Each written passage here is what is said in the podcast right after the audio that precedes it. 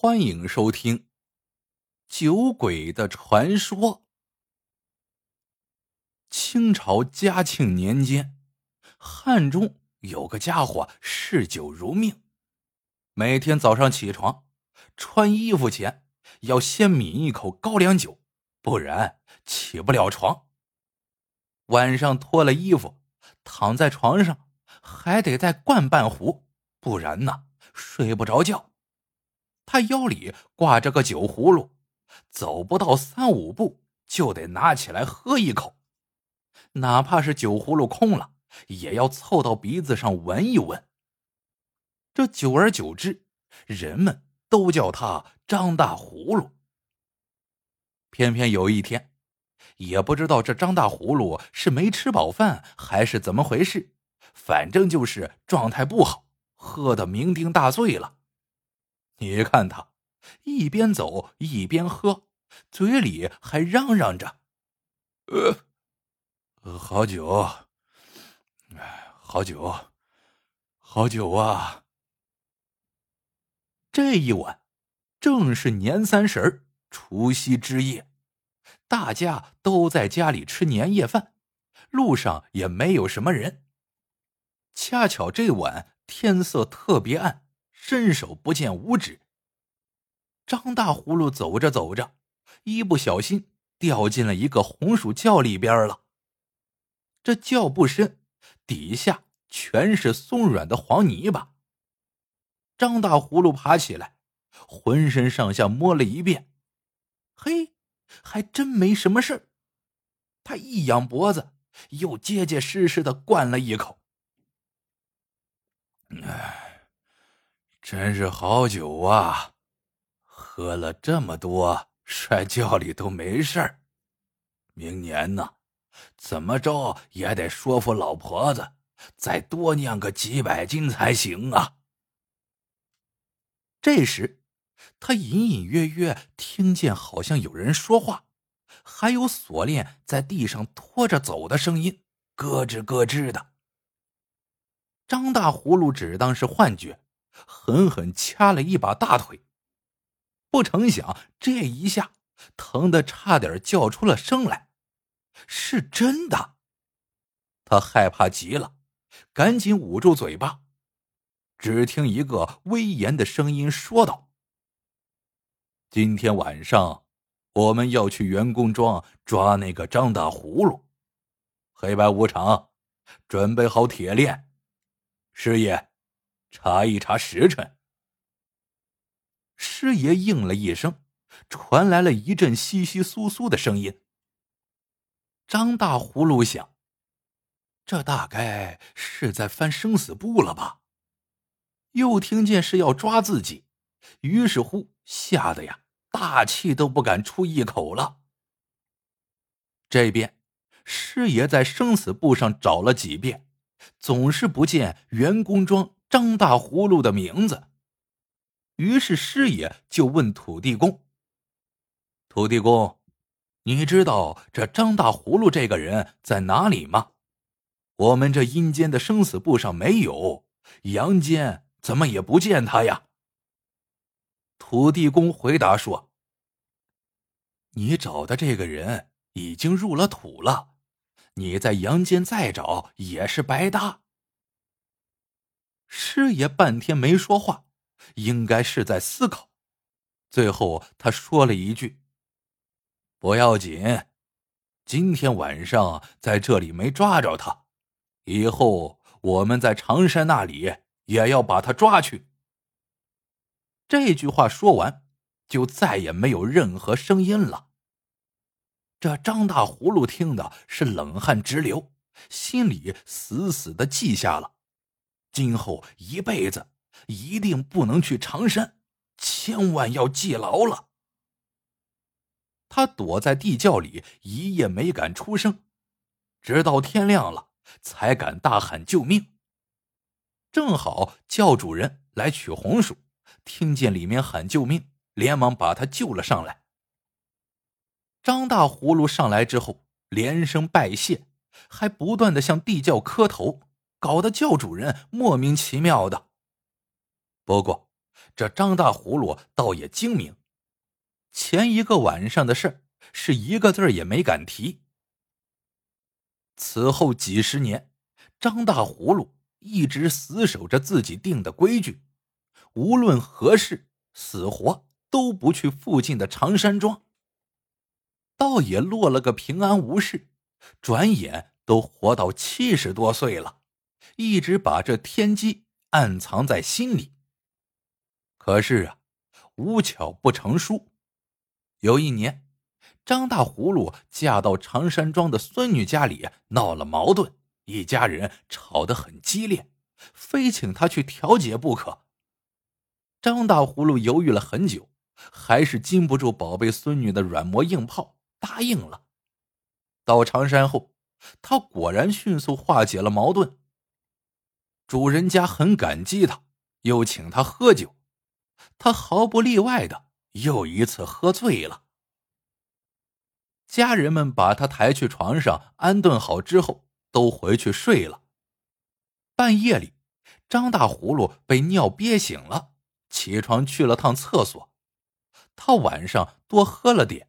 加上不太熟悉环境，回来之后怎么也找不着原来睡的屋子了。这风一吹，冷飕飕的。当时啊，又困得不行，这可急坏了张大葫芦。所谓关键时刻好运到啊！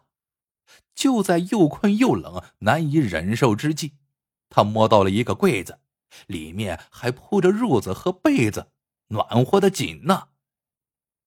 他也顾不得这是给谁睡的了，先暖暖和和的睡下再说吧。你还别说，这柜子里是既没风又有新褥子、新被子，张大葫芦睡在里面，别提有多美了。过了大概有一个时辰吧，他被一阵奇怪又熟悉的声音给吵醒了。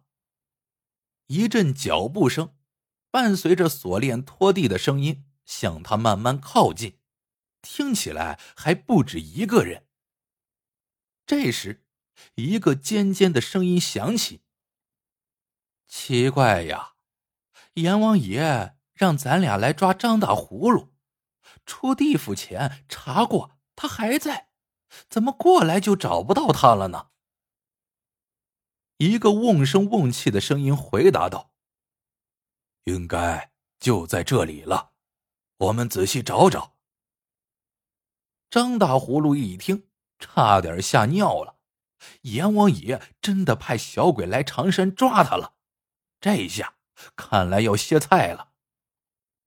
可奇怪的是，这两个小鬼走来走去，转了几圈，却没来抓他。最后到柜子边停了下来。尖尖的声音说：“奇怪呀。”怎么会找不到呢？另一个声音回答：“我也纳闷了，我们把土地爷找来问一下吧。”不一会儿，土地爷就来了。尖声音的家伙问：“土地爷，我们奉阎王爷之命来抓张大葫芦，出地府前查过，他该在这里，怎么会找不到呢？”另一个声音接话道：“土地爷，是不是你收了好处在搞鬼呀？”土地爷连称不敢：“不是，不是，不是，我怎么敢呢？那个人呢，明明已经进了棺材了，当然找不到了。你们呀，还是回去再查查生死簿吧。”这句话说完。就半天没有声响了，大概是小鬼们在商量吧。约莫有了半炷香的时间，脚步声和锁链声再次响起，只是这次是慢慢的远去了。张大葫芦长吁一口气，精神一放松，困意随之袭来，沉沉的睡了过去。第二天一大早，孙女儿早起，惊叫起来。爷爷，你怎么睡在棺材里呀？张大葫芦闻言起身一看，可不是嘛，自己躺着的哪是什么柜子呀，分明是一口棺材。他仔细一想，肯定是昨晚摸黑找不着床，恰好摸到了人家为老人提前准备的新棺材，自己就稀里糊涂的躺了进来，没想到歪打正着，正好再次帮自己躲过了一劫。想明白了这一些，张大葫芦乐了，自己真是吉人天相呀！阎王爷又能奈我何？不过，得意归得意，他再次下定决心，以后说什么也不来长山了。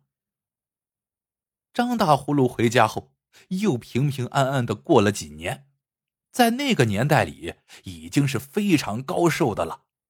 可他喝酒的嗜好却是一点没变。这一天，他跟几个老友聚在一起，聊起了年轻时的事儿，都很开心。于是约好晚上去老哥们常太保家喝酒。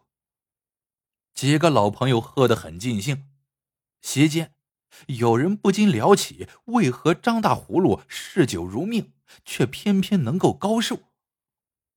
张大葫芦一时兴起，就得意的把那两次奇遇给说了出来。不料根本没人相信，反而怪他心眼多，不够朋友。刻意隐瞒长寿秘诀。张大葫芦说了真话，反倒没人相信，不免有些失望。这顿酒席最终不欢而散。当天晚上，张大葫芦就在常太保家住下了。夜里，他睡着睡着，突然感觉身体一下子变轻了。睁眼一看，身旁一左一右各有一个小鬼。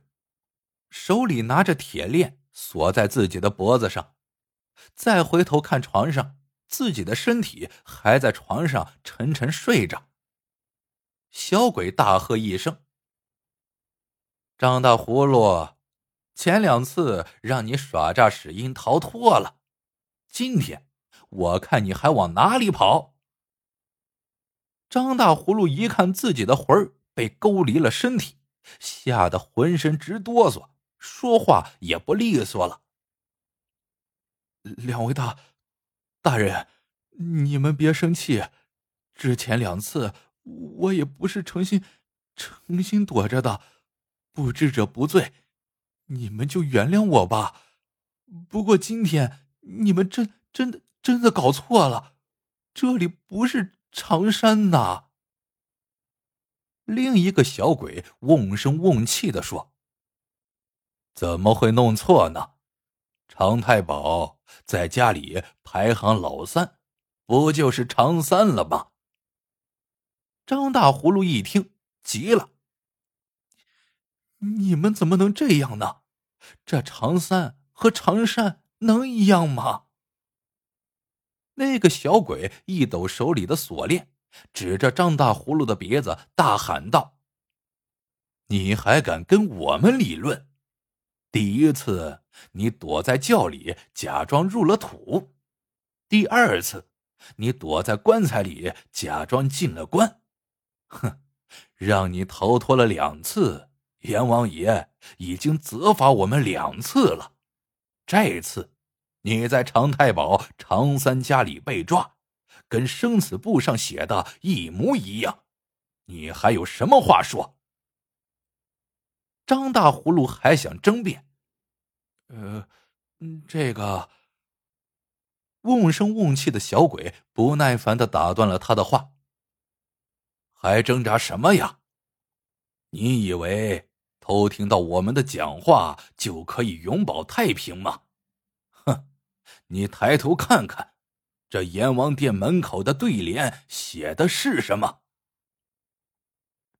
张大葫芦抬头一看。上联：杨氏三界谁无死？下联：古往今来放过谁？再看那横批是：正要抓你。